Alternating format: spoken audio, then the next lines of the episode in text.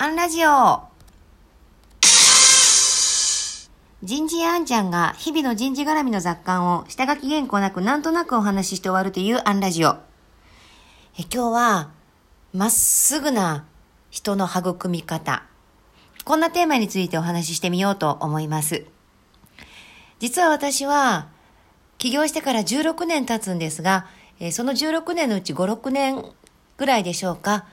えー、某、えー、学習塾をフランチャイズ経営していた時期があります。社労士として経営者に寄り添うのであれば、自分自身が経営者の経験をしよう。どうせ経営者の経験をするなら、人を育むということで経験させてもらおうと思ったのがきっかけです。まあ、ただ、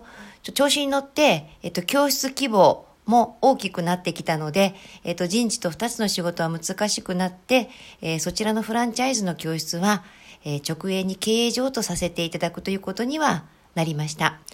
ただ、その6年足らずの期間で、たくさんの子供たちに出会い、えー、学ばしていただき、いろんなものをお伝えする機会をいただき、たくさんの親御さんのお話をお聞きし、気づいたことがありました。お母さんが子供思いで一生懸命、えー、子供に時間を割いているにもかかわらず、ちょっと車に構えちゃうお子さんもいらっしゃれば、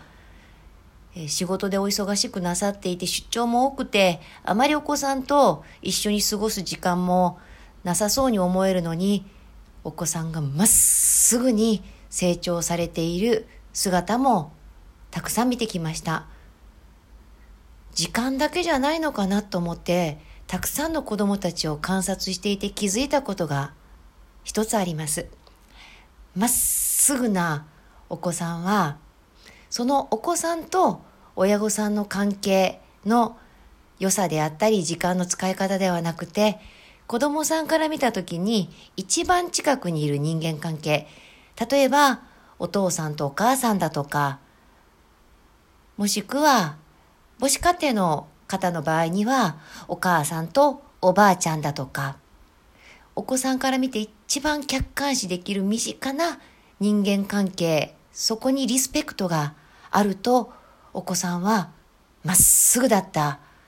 そんな因果関係を見つけました。ですから、まっすぐな新人さんに成長していただこうと思うのならば、例えば職場であれば、部長と課長がリスペクトでつながっていること、その姿を見せてやることなんじゃないかなと考えています。今日もありがとうございました。次回もお楽しみに。